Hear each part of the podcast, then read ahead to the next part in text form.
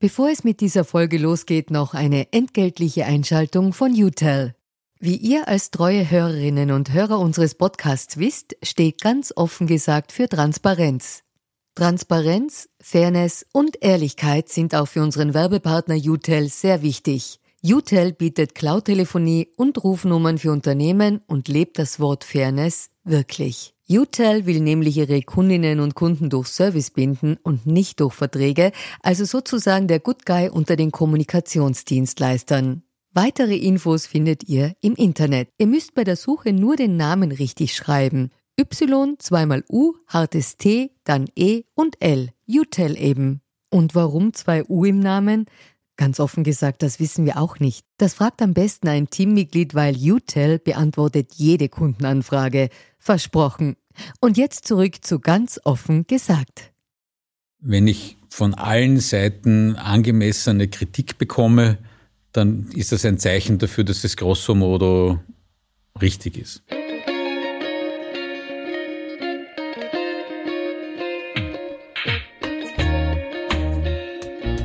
Herzlich willkommen bei Ganz offen gesagt, dem Podcast für Politikinteressierte.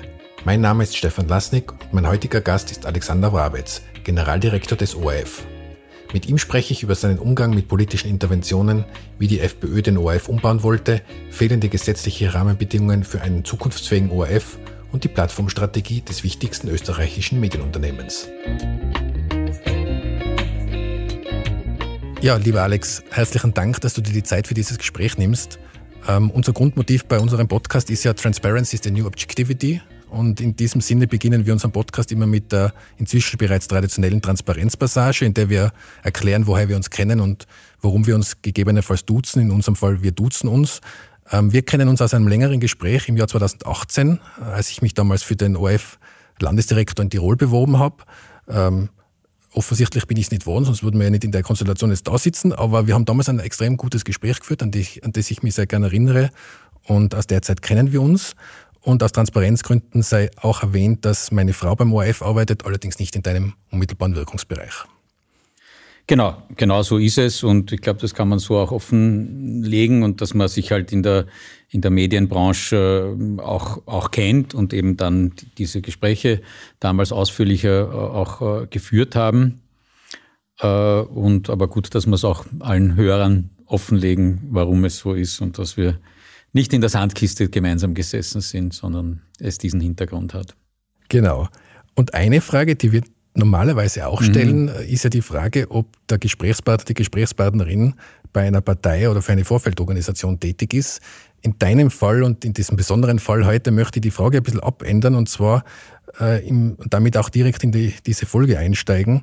Du bist ja 2006 erstmals zum ORF-Generaldirektor gewählt worden, dann 2011 wieder und auch 2016 wieder gewählt worden. Du bist damit der, am längsten durchgehend amtierende ORF-General.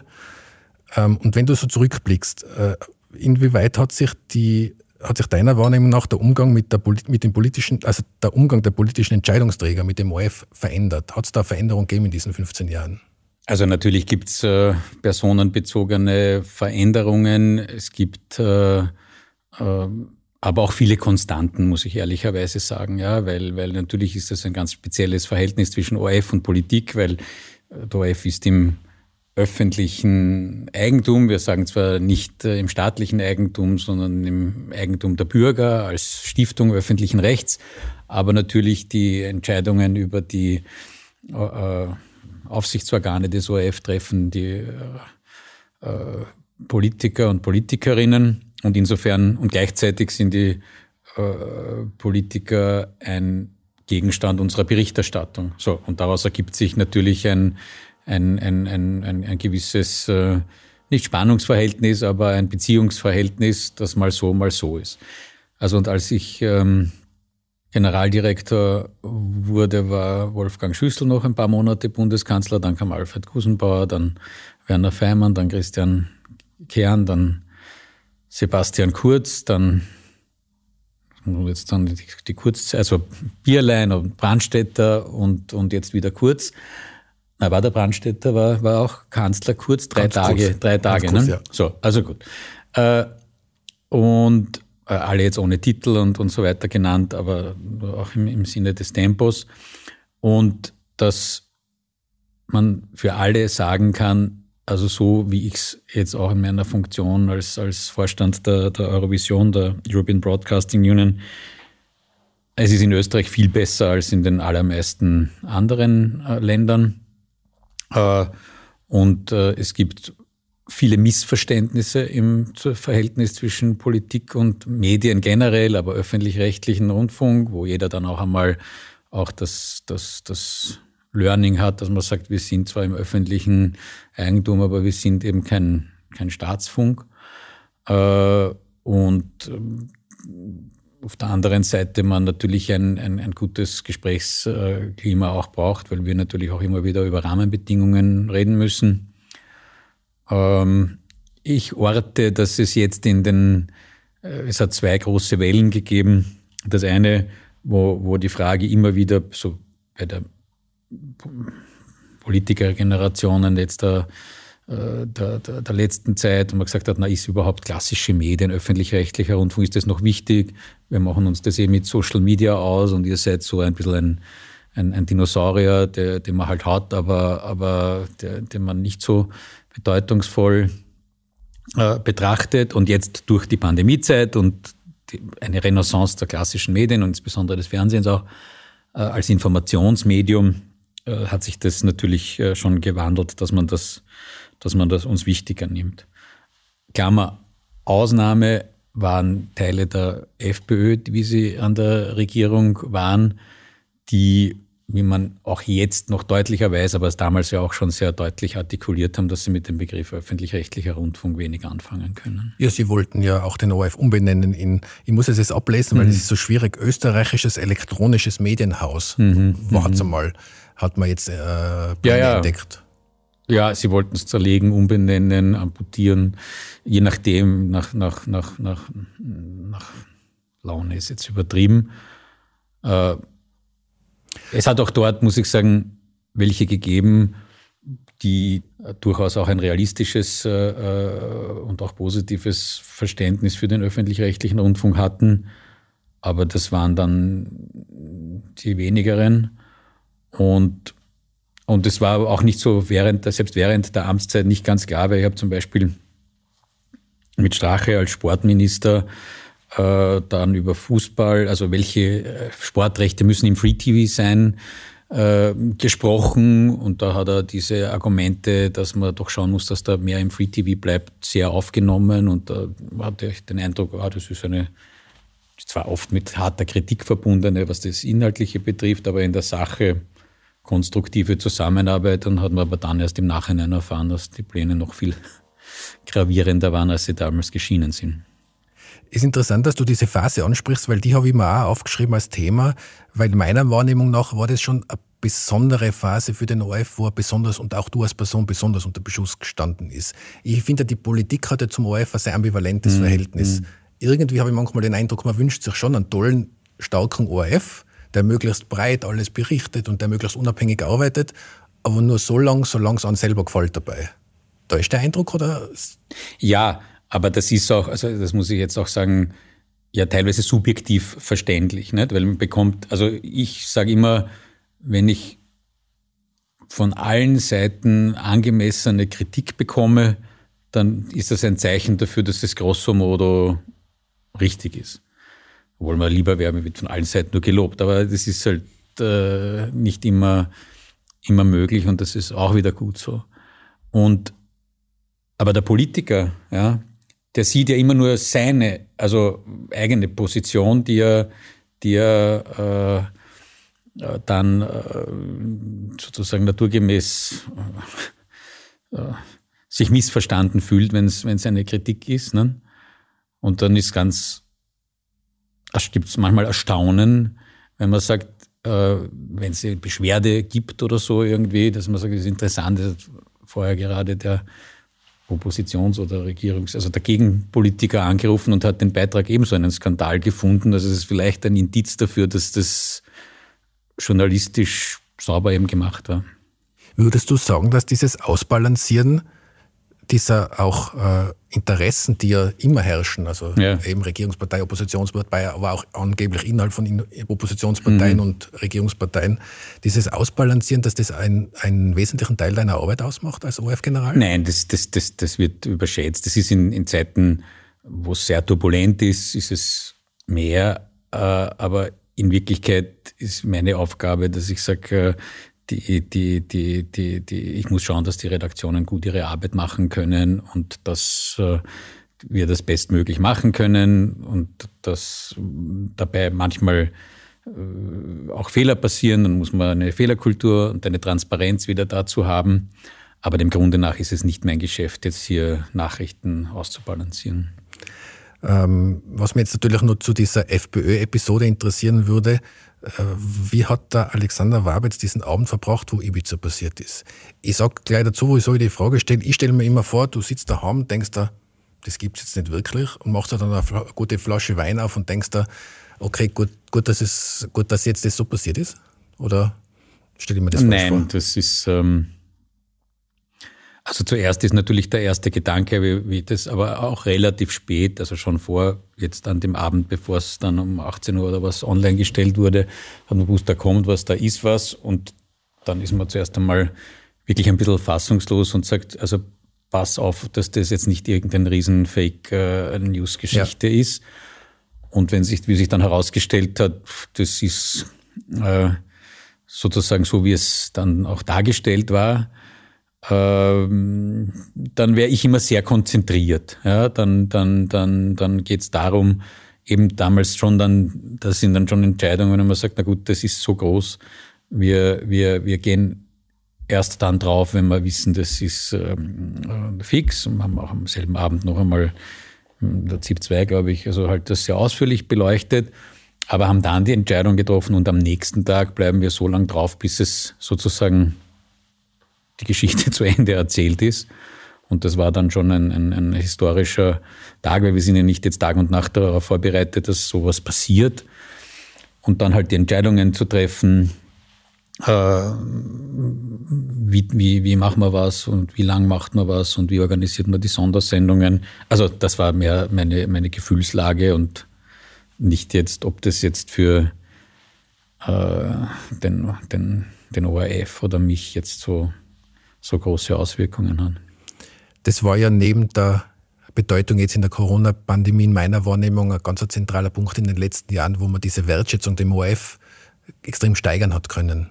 Also ich finde, dass in dieser Ibiza-Affäre und in der Berichterstattung äh, habe hab ich zumindest wahrgenommen, wahnsinnig viel Wertschätzung für diese, eben für dieses Draufbleiben, für dieses ausführliche, aber trotzdem sehr konstruktive Berichten über diese, ja. über diese Geschichte und auch jetzt in der Corona-Affäre. Also das war ein das war ein, sozusagen wirklich ein, ein, ein Highlight, also wo ja auch ein Star geboren wurde mit dem Tobias Betzelsberger, der also zufällig unter Anführungszeichen äh, Dienst hatte äh, an dem Tag und dann da so eine ausgezeichnete Performance geliefert hat, dass er jetzt einer unserer Top-Anchor ist. Er war schon vorher ein erfahrener Moderator, aber, aber dass er halt da und, und ich glaube, das war schon genau das, dass wir gesagt haben, wir lassen nichts aus, wir lassen aber nicht jetzt irgendwie durchklingen, ob, ob einen, einen Moderator das freut oder nicht freut oder das für den ORF eine Auswirkung hat, sondern wir bleiben drauf, was passiert jetzt an dem Tag in, in, in dem Land und beobachten Demokratie live, wie, wie, wie so Prozesse funktionieren. Natürlich war dann klar dadurch, dass, dass wir äh, sehr früh dann von der Früh an live drauf waren, dass jeder immer auch gesehen hat, äh, wie, wie, was am Ballhausplatz passiert, wo dann immer mehr Menschen auch auf den Ballhausplatz ge ge gekommen sind. Aber es uns gelungen ist, mit unserem Team, damals der Westhof, die Striebel, die, die eben der Pölzersberger im Studio und so weiter, eben genau diese Coolness zu haben. Und das hat uns dann insgesamt äh, bei unseren Vertrauenswerten dann in der Folge sehr, sehr beigetragen und dass jeder gesagt hat, gut, dass es sowas wie den ORF gibt. Und selbst sozusagen auch, auch, auch FPÖ-Wähler oder so irgendwie, die da Dinge erfahren haben, die sie sicher nicht äh, gefreut haben, gesagt haben, aber der ORF hat es sozusagen sauber sozusagen berichtet, was ist oder von dem, was man zum damaligen Wissensstand sagen konnte, was ist. Ähm, ich würde jetzt gern von der Vergangenheit eher Richtung mhm. Zukunft mhm. blicken. Du hast nämlich in einem Nebensatz schon erwähnt, dass es ja der Gesetzgeber und äh, die Politik, dass es die, deren Aufgabe ist, auch die Rahmenbedingungen für den OF mhm. mhm. zu schaffen. Der äh, juristische Rahmen ist dann das OF-Gesetz. Äh, und da ist meine Frage, bist du der Meinung, dass der derzeitige gesetzliche Rahmen ausreicht, um den OF in die Zukunft fit zu machen? Nein, absolut nicht.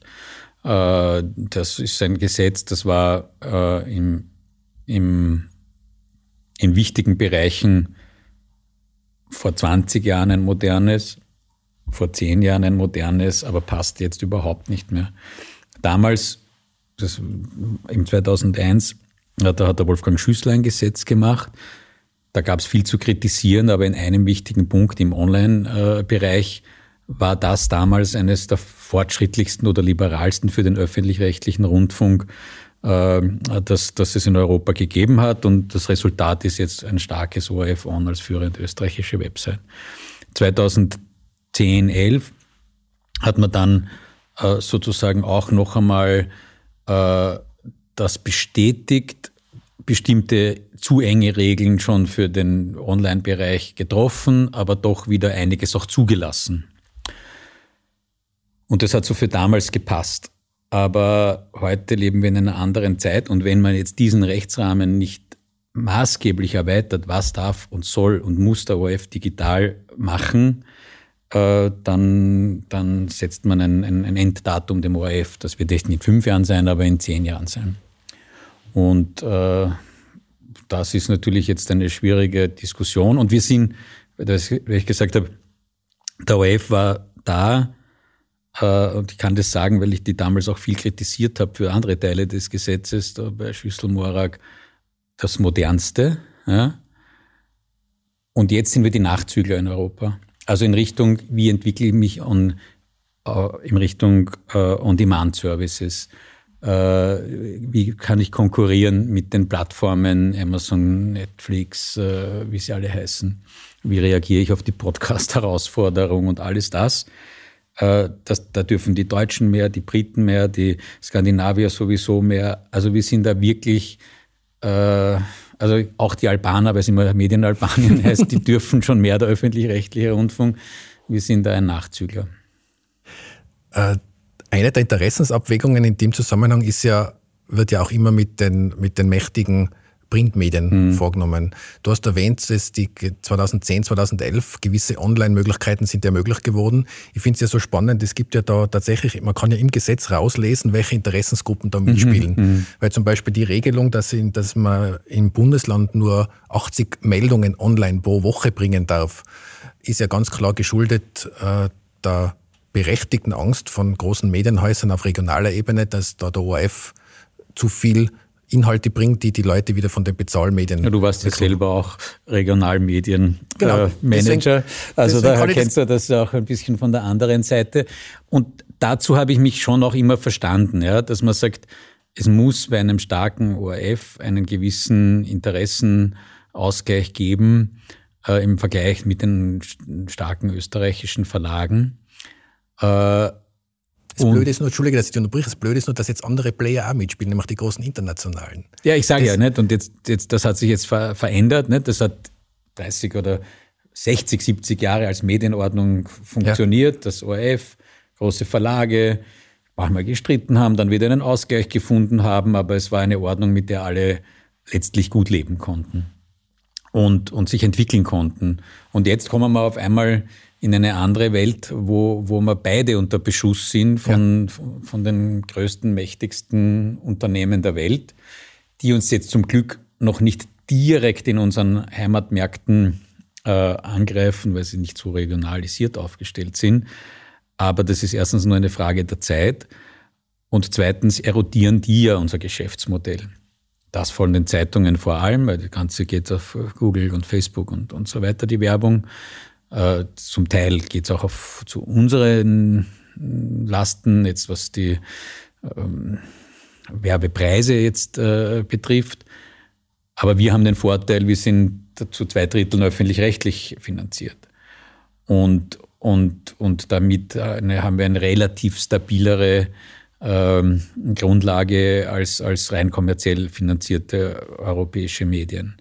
So, und jetzt muss man aber sagen, äh, wenn der Interessenausgleich äh, äh, darin besteht, wie es jetzt so ein bisschen der Status quo ist, der OF darf nicht mitspielen, könnte aber mitspielen und die anderen werden realistischerweise nicht mitspielen können, wollen aber aus dem Verständnis aus, aber soll es der OF auch nicht dürfen, passiert gar nichts. Nicht? Und, und das kann es eigentlich äh, nicht sein, äh, weil das nutzt dann niemand. Und daher ist jetzt mein Ansatz auch, und das ist schon ein größeres Umdenken, dass man sagt, der OF, wenn wir mehr dürfen, dann müssen wir auch die privaten äh, Medienunternehmen mehr mitnehmen. Ja? Und dann haben wir vielleicht zusammen etwas mehr Chance in den Nischen, muss man fast sagen, die's, die's, die für uns bleiben werden, als wenn jeder alleine etwas macht oder gar nichts macht. Ich habe da einen interessanten Punkt gefunden in dem Strategiepapier, das es gibt, da ja. ORF 2025, nämlich, dass ihr das eine Idee ist, auch äh, die, die ORF.at hinter eine Registrierungsschranke, mhm. zumindest eine, hinter eine GIS-Registrierungsschranke mhm. zu stellen. Ist das auch so ein Gedanke, dass man, weil ich stelle mir das echt schwierig vor, das ist so fast ein, fast ein Dilemma. Auf der anderen Seite wie, muss man dem ORF diese Online-Präsenz zugestehen? Auf der anderen Seite ziehen jetzt, zieht jetzt auch Medienunternehmen nach dem anderen, im, im, in, vor allem im Printbereich, äh, Paywall hoch. Solange aber diese Paywall dieser ausgezeichneten Online-ORF-Berichterstattung die gratis ist und Anführungszeichen gegenübersteht, ist das ja fast ein unlösbares Dilemma, oder? Ja, also das ist auch die Überlegung, dass man sagt, äh, wir müssen die Menschen daran gewöhnen, dass auch ein Online-Konsum einen Wert hat, wenn er von Qualitätsmedien ge gemacht wird. Und äh, jetzt bewusst machen bei uns, bei unseren Angeboten, ich rede da schon eher von den vertiefenden Angeboten, ja, jetzt nicht die ganze blaue Seite nur zu benutzen, aber ebenso wie es die Paywalls der Zeitungen auch machen, dass ab einer gewissen Stufe der, der, der Tiefe oder der Hintergrund und vor allem also auch Archivberichterstattung und solchen Dingen, dass man dann sagt, dann soll es zumindest eine, eine äh, Passport, eine Registrierungsschranke geben, dass du möglichst einfach, kein Mensch weiß seine GIS-Nummer oder meistens der Haushaltsvorstand das Kind weiß ja gar nicht, äh, also äh, wo, der, wo der Vater, die Mutter die, die GIS äh, liegen hat. Aber dass man möglichst einfach das irgendwie an die GIS schicken kann, kriegt dann einen Registrierungscode und ist dann eingeloggt. Ne? Und damit äh, ist dann einmal, und mein Ziel ist es, ein gemeinsames Login der Medien zu schaffen oder zu ermöglichen wo dann halt jeder, der eine kann seine GIS-Registrierung machen, beim anderen kann er ein Abo buchen oder so, dass das ein möglichst niederschwelliger Zugang ist, wo aber insgesamt das Bewusstsein ist, Medien schaffen einen Wert. Und das Zweite, was für uns der Vorteil wäre, wir haben ja im Gesetz leider eine Streaming-Lücke, mhm. dass klassische Streaming-Geräte nicht von der Gebührenpflicht äh, erfasst sind. Und, und natürlich müsste könnte auch der Gesetzgeber, und hoffentlich wird es einmal, das schließen und sagt, nicht jetzt das, das Handy, aber wenn jemand am Smart TV zu Hause schaut und nicht über einen Satellit, dann ist es halt auch wie ein normaler Fernseher oder Radioempfang.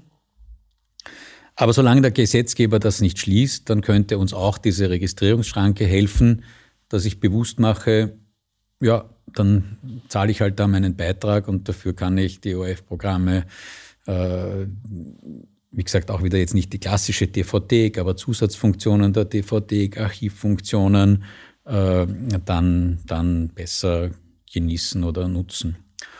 Und, und ja, und das ist die, die Idee, wo man eigentlich eine Win-Win-Situation schaffen könnte für die privaten Medien äh, und für, für, für uns. Ich habe sehr aufmerksam diese 25 Seiten Strategie durchgelesen mhm. Und das, was mir am meisten aufgefallen ist, ist, dass das Wort Plattform sehr bestimmend ist. Mhm. Also es steht sogar an einem bestimmten Punkt, dass sich da vom Public Service Broadcaster zur Public Service Plattform mhm. entwickeln wird. Mhm. Kannst du diesen Plattformgedanken nochmal ein bisschen greifbarer machen für uns?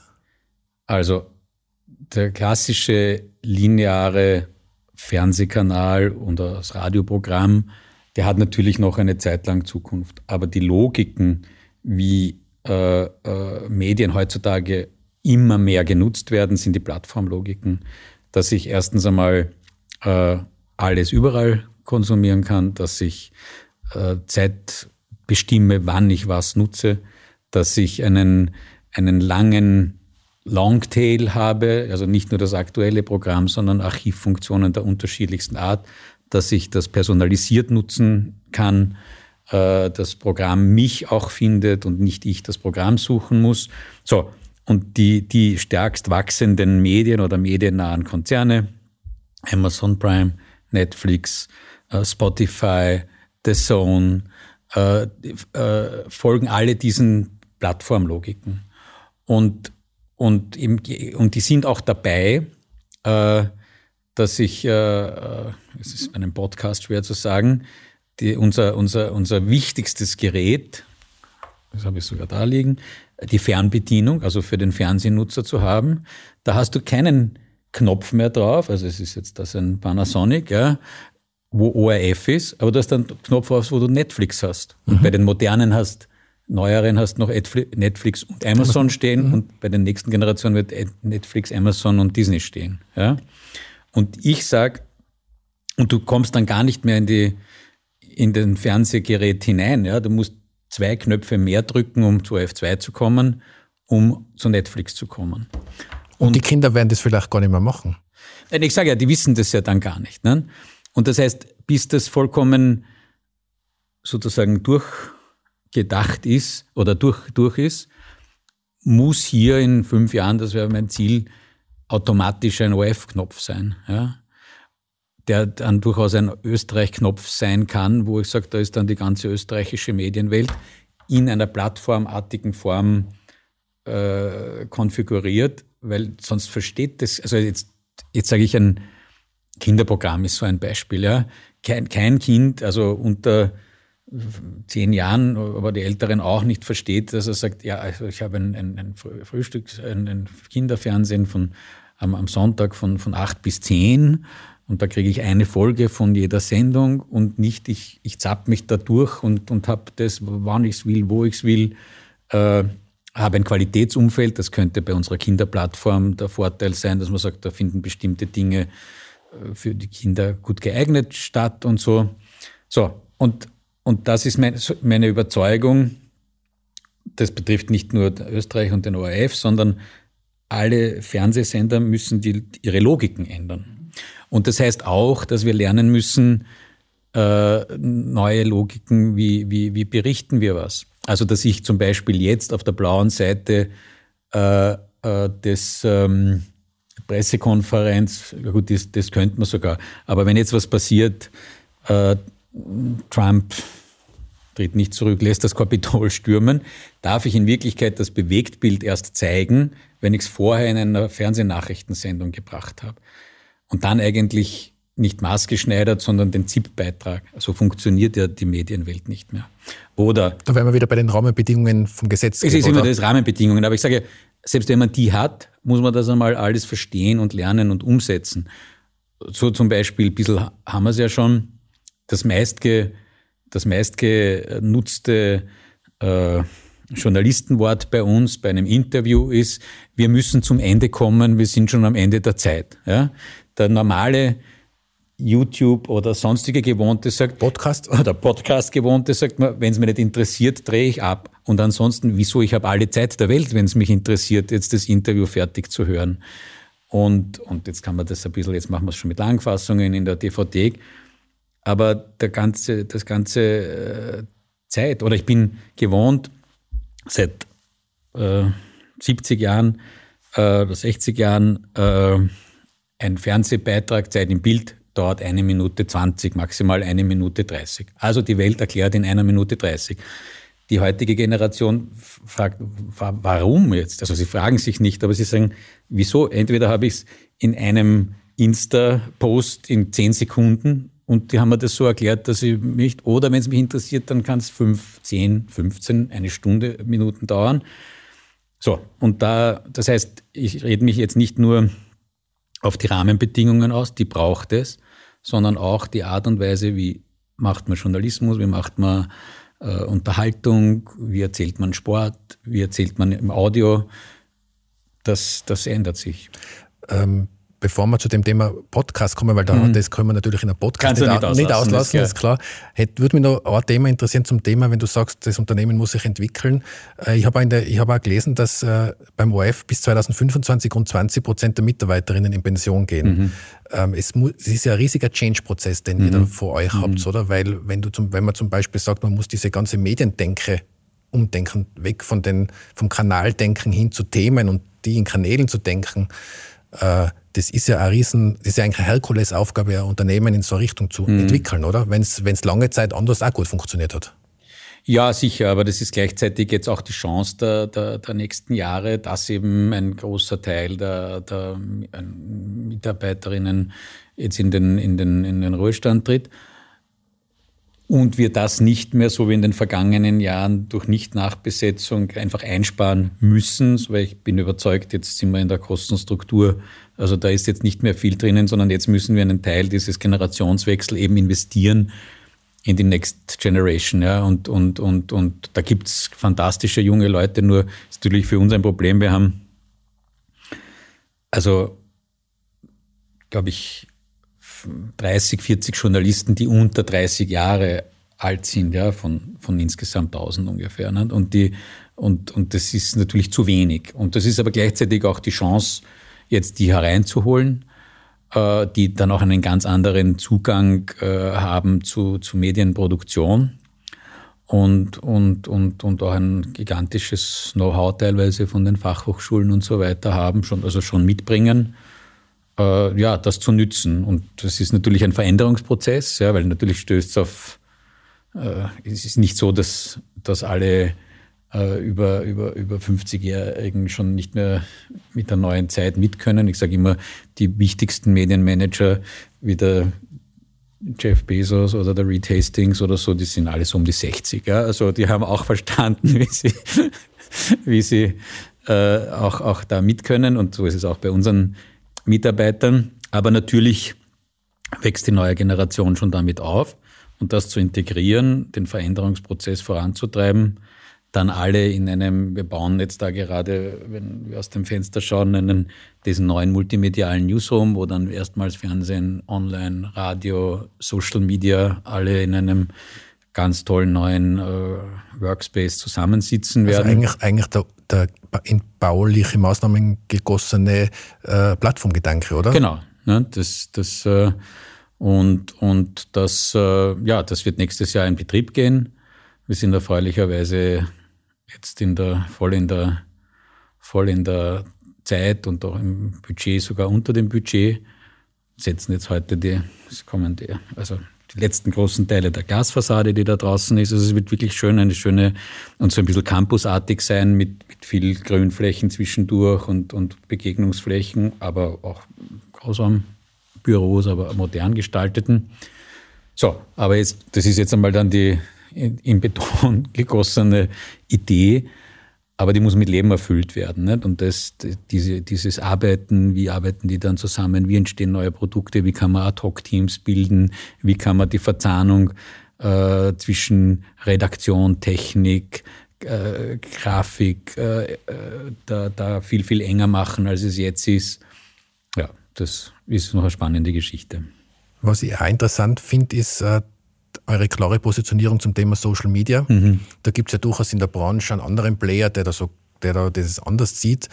Wobei es glaube ich gar nicht mehr, auch nicht mehr so sehr, aber ja. das ist ja also so eine Ambivalenz, die sich da ausdrückt, oder? Ist das, nutzt man jetzt Social Media, um seine Themen, seine, seine Inhalte zu transportieren? Ignoriert man es, weil man sagt, man fördert ja nicht diese, man fördert ja nicht seinen eigenen Disruptor.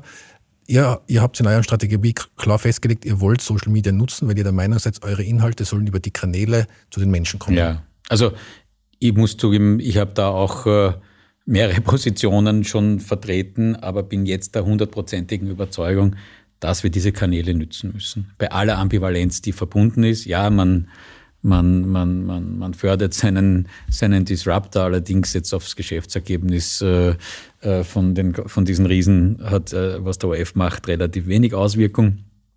Äh, man findet das Publikum, man erreicht es dort. Man sollte das Publikum auch an die, an die Markenwelt gewöhnen, dass sie sie dann auch wieder in, der, in, in unseren klassischen Medien oder auf unserer Plattform wiederfinden und vertiefen. Da, da, führt kein, kein Weg daran vorbei. Und so ist jetzt zum Beispiel eben äh, ZIP Instagram, das ist äh, 400.000 oder über 400.000 Nutzer, vor allem junge, vor allem solche, die jetzt selten vielleicht nur mehr täglich die, die ZIP anschauen, aber dadurch... Ich würde behaupten, dass da fast niemand linear von denen schaut, die das schauen. Gut, das werde ich nicht zugeben. Ja, aber, aber das ist ja ist. Nein, nein, aber das ist ja klar. Ja, nein, die wissen das, die wissen das allenfalls noch, wenn sie wenn sie mit, äh, mit, den, mit den Eltern oder den Großeltern halt geschaut haben und das ist es. Oder schauen jetzt auch wieder. Nicht? Also das sehen wir schon, dass jetzt in der Pandemie, weil die insgesamt dann mit der Markenwelt wieder ein bisschen vertraut sind, sagen, ah, jetzt schauen wir das dort auch an. Aber eben, das, das, das muss ein, also ein Weg sein. Jetzt anders als zum Beispiel die deutschen Kollegen, die eigentlich sagen, sie setzen gar nicht auf eine eigene Plattform oder sehr wenig, sondern sagen, sie schießen alles nur über YouTube, Facebook, Insta und so weiter hinaus. Und dann werden die Leute das schon finden, sage ich, wir brauchen daneben auch unsere eigene Plattform, diesen ORF-Player und natürlich auch unsere klassischen Fernseh- und Radioprogramme weiter. Und die sollen so zusammenspielen, dass insgesamt diese Medienmarkenwelt dann äh, auch nachhaltig funktionieren Aber dir geht es dann Berührungspunkte auch, oder? Die Berührungspunkte zu schaffen mit dem Publikum, also das Publikum dort zu erreichen, wo es sich Ja, wo es ist. Ne? Und, und da gibt es keinen, und wie gesagt, das macht, sind jeweils immer ein bisschen andere äh, Erzählweisen. Und ebenso, wie, deswegen habe ich schon vor ein paar Jahren gesagt, wir messen ja jetzt bis jetzt in, wie du weißt, in Silos. Printnutzung, Fernsehnutzung, Radionutzung, äh, Online-Nutzung und dann noch einmal Online-Bewegtbildnutzung. Äh, und ich kann dir gar nicht sagen, wie viele Menschen erreicht jetzt eigentlich der ORF. Also Print haben wir nicht, aber jetzt sage ich jetzt, oder erreichen die Medien. Und deswegen haben wir diese Touchpoint-Systematik eingeführt, nach einem recht, glaube ich, wiefen auch Messsystem, wo wir eben sagen können, derzeit erreichen wir pro Tag circa 87 Prozent der Bevölkerung täglich wenn es wöchentlich sind, dann geht es eh in Richtung 95. Aber auch bei den Jungen sind es noch, also 75 Prozent, die eben entweder doch Radio, Online, doch Fernsehen irgendwie uns nutzen. Aber das muss man irgendwie stabilisieren und das wird nur gehen, wenn es eben diese drei Beine, klassische Broadcast-Medien, eigener Player und Social Media gibt. Ähm, zum Abschluss des Gesprächs möchte ich, wie angekündigt, nur auf das Thema Podcast zurückkommen. Mhm. Das können wir natürlich in einem Podcast nicht auslassen. Ähm, ich habe da, das habe ich bereits einmal in einem Interview, glaube ich, in der Presse gelesen und habe es jetzt in der Strategie wiedergefunden. Da habe ich gelesen, dass die Angebote, ich zitiere das jetzt, Angebote für die Podcast-Welt sind aus den Stärken der Radioprogramme herauszuentwickeln. Dies trifft insbesondere auf Ö1 und FM4 zu. Kannst du da ein bisschen erklären, was da die dahinterliegende Podcast-Strategie ist? Also Ö1 ja, wird irgendwann einmal als Vorläufer der Podcast-Welt gelten. Das klingt jetzt sozusagen das unter Anführungszeichen älteste Radio oder klassischste, sage ich jetzt, Radioprogramm sehr viel Ähnlichkeiten hat oder haben kann mit der Podcast-Welt. Äh, weil wenn ich äh, hergehe und sage, äh, wieso äh, habe ich, ähm, also es geht hin bis zum bis zum Hörspiel. Ja? Wie ich an, angefangen habe im, im, im ORF äh, als kaufmännischer Direktor, da hat der Gerhard Weiß das ein bisschen, wie soll ich sagen, äh, pointiert, missverständlich formuliert und hat gesagt, ja, wir haben noch irgendwo da so ein, ein, ein, ein Studio für, für Hörspielproduktion. Das ist ja bekanntlich eine aussterbende audiophone Gattung. Ja? Und jetzt ist es auf einmal so, dass du auf einmal eine Renaissance von Hörspielen, also Audiopodcasts mit, mit fiktional oder Fiction-Inhalt, würde man sagen, haben, wo die größten Hollywood-Stars mitwirken, wo neue Erzählformen gefunden werden. Und auf einmal kann unser gutes klassisches Hörspiel, das eben zum Glück nicht ausgestorben ist, äh, auch, auch noch einmal weiterentwickeln und aufladen. Inzwischen gibt es ja sogar Verfilmungen, die auf Podcasts beruhen. Ja, das eben, hätte sich vor ein paar Jahren auch niemand ja, gedacht. dreht sich ja um. Ne? Also es ist schon interessant. Und, die, und, und eben, dass du dann sagen kannst, aber dann will ich eben, also auch via Podcast unser wöchentliches Hörspiel, aber dann halt zeitunabhängig äh, versenden. Aber ich habe dann wieder auf meiner Sound-Audio-Plattform, weiß nicht, das haben wir diskutiert, wenn man, wenn man, wenn man sagt, äh, Peter Handke gewinnt den Nobelpreis, was haben wir alles von Handke, äh, das ich mir dann auch anhören kann. Ein Beispiel. Oder, oder, oder ähm, Treffpunkt Geschichte, also in Ö1, also der Geschichte-Slot, fünf Minuten. Das ist eigentlich ein klassischer Podcast. Ja.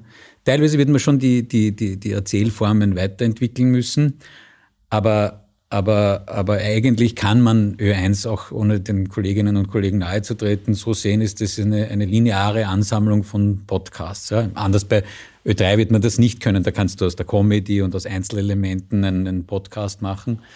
Ähm, aber, aber so, und das, das sehe ich als Chance. Und ein bisschen ist es bei FM4 ähnlich, wo auch dieser starke sendungsbezogene Wortanteil gut in, in den Podcast-Logiken verständlich gemacht werden kann. Ich finde das hochinteressant. Ich, habe, ich hätte eine ähnliche Einschätzung. Ich glaube, dass ich, also, es, immer wenn es eine neue Mediengattung geht, wird darüber diskutiert, ob mhm. diese neue Mediengattung ja. alte ablöst. Mhm. Ähm, das Ripplersche Gesetz sagt ja, das passiert nicht. Das sagt ja, es wird keine Mediengattung mhm. abgelöst. Ich glaube ja auch, dass im Verhältnis Radio-Podcast wird es keine Ablöse geben, sondern ja. eben so wie du schilderst, dann nebeneinander. Das eine wird eher so ein Begleitmedium sein. Jetzt nehmen wir Ö3 als Beispiel, übrigens auch einer meiner ja. Lieblingssender. Also deswegen kann ich das da, das ist ja nicht abwertend genannt Begleitmedium, sondern das ist etwas, was du neben anderen Tätigkeiten einfach auch nebenbei konsumieren kannst. Und dann wird es so stark, inhaltsstarke mhm. Formate geben, die werden aber eher als Podcast erscheinen. Genau. Und wie du sagst, Ö1 ist ein Paradebeispiel, aber auch zum Beispiel das Frühstück bei mir ist ja einer der erfolgreichsten Podcasts, äh, die es gibt. Ist jetzt zwar nur, nur unter Anführungszeichen eine Zweitverwertung, aber es zeigt ja auch schon, dass dieses inhaltsstarke Nein, nein, klar. Genre es ist anders, wenn man es konsumieren wird, um das jetzt auch nicht gleich ein Missverständnis zu kreieren. Das heißt ja nicht, dass wir nicht Ö1 und auch FM4 dann als klassische Sender weiter betreiben, aber wir haben die Basis in den Redaktionen, da eine, eine, eine Podcast-Welt zu entwickeln, die auch, also ich stelle mir das so vor, also ein bisschen hat es ja Ö3 jetzt schon auch begonnen mit dieser Aktion, so ein beste Podcasts. Äh, ähm, und dass da auf unserer Plattform dann halt jeder auch andocken kann, nicht nur unsere eigenen Produkte, sondern was irgendwie dazu passt und, und dass das auffindbar ist, weil klar kann man es auch auf Spotify äh, finden oder, oder direkt im Netz, aber wenn da sozusagen eine Art österreichische ähm, Podcast-Welt entstehen könnte, dann, dann könnte man dazu sicher einen Beitrag leisten. Übrigens, die Ö3-Aktion ist in der Podcasterinnen-Szene sehr gut angenommen ja. worden. Ähm, auch deshalb, weil äh, Ö3 etwas sehr Uneigennütziges gemacht hat, nämlich die eigenen Podcasts nicht nicht zur nicht Wahl so, gestellt nicht hat. Wahl gestellt. Nein, das ist wirklich sehr gut nein, angekommen. Nein, das war ein sehr kluger Schachzug, ja, ja. wer auch immer das so entschieden hat, ähm, weil das hat euch viel Credibility in dieser mhm. Szene gebracht. Ja, also das ist ja ein bisschen das Generelle, ja, dass, dass äh, also genau diese Entscheidung von Runde 3 auch richtig war, dass man damit leben muss, dass wir sehr viel mehr uns als Plattform verstehen müssen, bei der andere auch andocken und nicht sagen kann, ah, die nehmen uns jetzt was weg oder, oder irgendwas, sondern das ist so ein, ein, ein, ein, ein, ein ja, ein, ein Universum ein bisschen entsteht, wo, wo, wo man sich wiederfindet. Die kommen dann schon wieder zu uns zurück, wenn wir das Richtige haben. Und genauso möchte ich als einen Teil dieses Players haben, ein, ein, ein, ein sozusagen einen, einen Space, wo alle, jede, jede Kulturinstitution hat jetzt gelernt, in den letzten Monaten zu streamen. Mhm. Ja, das Problem ist nur, es wird so viel gestreamt, dass die Leute ja keinen Überblick haben, was überhaupt gerade gestreamt wird und bis sie draufkommen, das war, ist es schon wieder vorbei. Und wenn wir jetzt hier eine Plattform auf, auf unserer Plattform alle die an, denen einen Space zur Verfügung stellen, dass er sagt, ob das Kabarett X oder das Landestheater Y oder die Initiative Z äh, ihren Stream draufstellt und es wird beschrieben, angekündigt und ich kann mir wie in einer Bibliothek äh, äh, durchschauen, ist heute was für mich dabei. dann ist das etwas, was man nicht unbedingt YouTube oder Google überlassen muss. Jetzt haben wir heute viele Herausforderungen und auch äh, den Plattformgedanken sehr mhm. ausführlich besprochen und auch die Voraussetzungen, die es vom Gesetzgeber her braucht. Mhm. Jetzt drängt sich natürlich auch eine Frage zum Abschluss auf, willst du dir das alles noch einmal antun? Es wird dich jetzt vielleicht nicht überraschen, dass ich das jetzt nicht genau beantworte, die Frage. Aber probieren muss es. Zu probieren, das, das verstehe ich auch. Na, ich glaube, dass das mm, eine extrem spannende und wichtige Herausforderung ist, den ORF äh, in, der, in, der, in, den, in den nächsten Jahren also auch zu, zu begleiten. Und, und ob ich das machen werde, werde ich zeitgerecht im Stiftungsrat mitteilen. Gut. Ich habe es probiert. Äh, ich ja. habe mir nicht viele Hoffnungen gemacht, dass du in unserem Podcast die Entscheidung bekannt gibst, aber ich habe mir gedacht, probieren kann man es ja. Ähm, Vielen, vielen herzlichen Dank für deine Zeit, für das tolle Gespräch. Danke fürs Kommen. Und wie auch immer, alles Gute für die Zukunft. Danke. Das war die heutige Folge von Ganz offen gesagt. Wir freuen uns, wenn ihr unseren Podcast abonniert und weiterempfehlt, uns auf Twitter oder Facebook Feedback gebt und uns in euren Podcast-Apps mit 5 Sternen bewertet. Zum Abschluss möchte ich euch noch einen anderen Podcast empfehlen. Diesmal ist dies der Podcast Chapter Talks, in dem das Team des Chapter Magazins mit führenden Persönlichkeiten aus Design, Innovation und Mobilität über zukunftsweisende Konzepte, Designphilosophien und ihre ganz persönlichen Erfolgsgeschichten spricht. Euch danke fürs Zuhören, bis zum nächsten Mal. Pfiat euch!